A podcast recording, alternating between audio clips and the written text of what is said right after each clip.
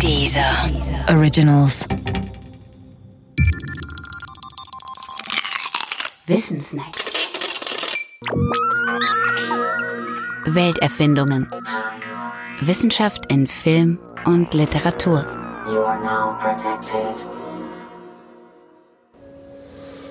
Realität und Matrix. Von einem philosophischen Standpunkt aus ist Matrix der perfekte Film in der Rubrik Welterfindungen. Denn die Menschen, die in der Matrix leben, sind ja nichts anderes als Batterien in Treibhäusern.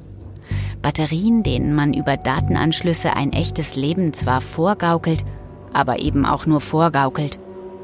Die Menschen in der Matrix leben in komplett erfundenen Welten, ohne es zu bemerken, ohne zu bemerken, wie ihre wirkliche Existenz aussieht und zu welchem Zweck sie da sind.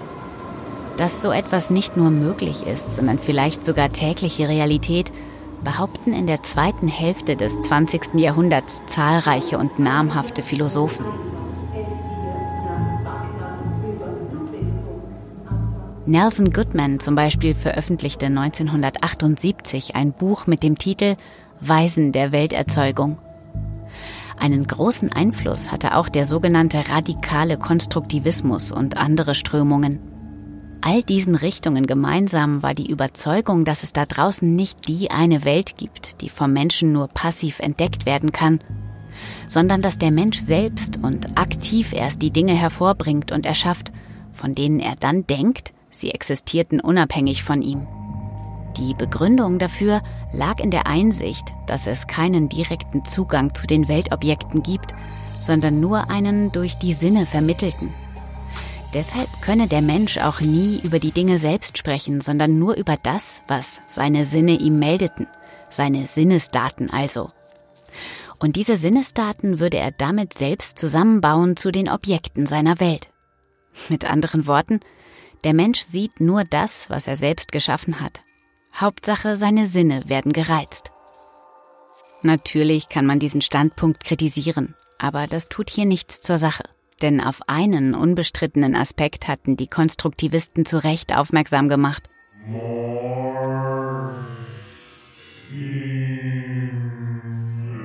Den Kontakt zur Welt haben wir nur durch unsere Sinne. Durch mehr nicht. Und weil dem so ist, müsste man auch durch geeignete Sinnesreizungen mittels Computern und Datenkanälen Welten in Menschen induzieren können. Bei den vielen Sensoren, die ein Mensch hat, müssten dies natürlich ziemlich viele Reize sein und miteinander koordinierte. Aber eigentlich müsste es gehen.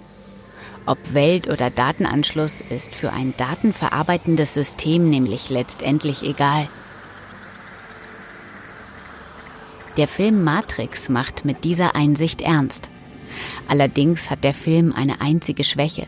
Es gibt in ihm nämlich einen Charakter aus dem rebellischen Untergrund, der heißt Cypher, der anders als seine Mitstreiter lieber eine gefakte Batterieexistenz führen würde, als das echte Leben eines gejagten Rebellen. Ein respektabler und bedenkenswerter Standpunkt eigentlich.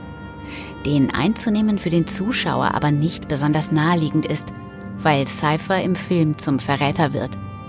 Schade eigentlich.